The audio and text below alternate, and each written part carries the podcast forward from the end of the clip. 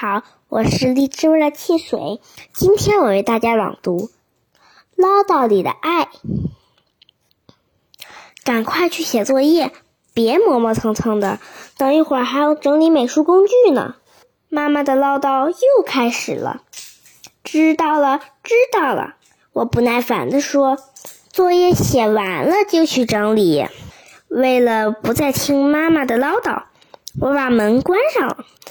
我去拿快递，你写完作业就快点睡，待会儿眼皮都睁不开了。妈妈出门前又唠叨了一句。写完作业后，我把美工具一股脑的装进了书包里。咔嚓，门开了，妈妈回来了。我放下我手里的书，飞快地躺在床上。妈妈来到我的房间。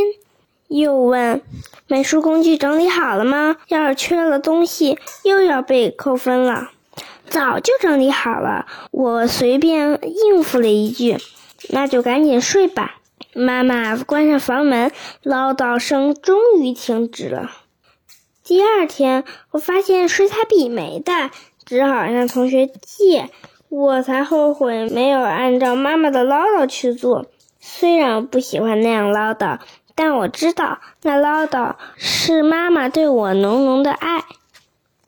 名师揭秘第一好，直接用对话开头，简直是戳中题目的唠叨呀！就是要那么直接。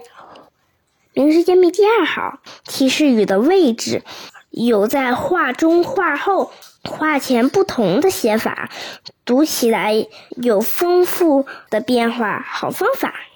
提示语不是简单的“妈妈说”“我说”，而是用说话人的语气、动作等来替代，真是妙。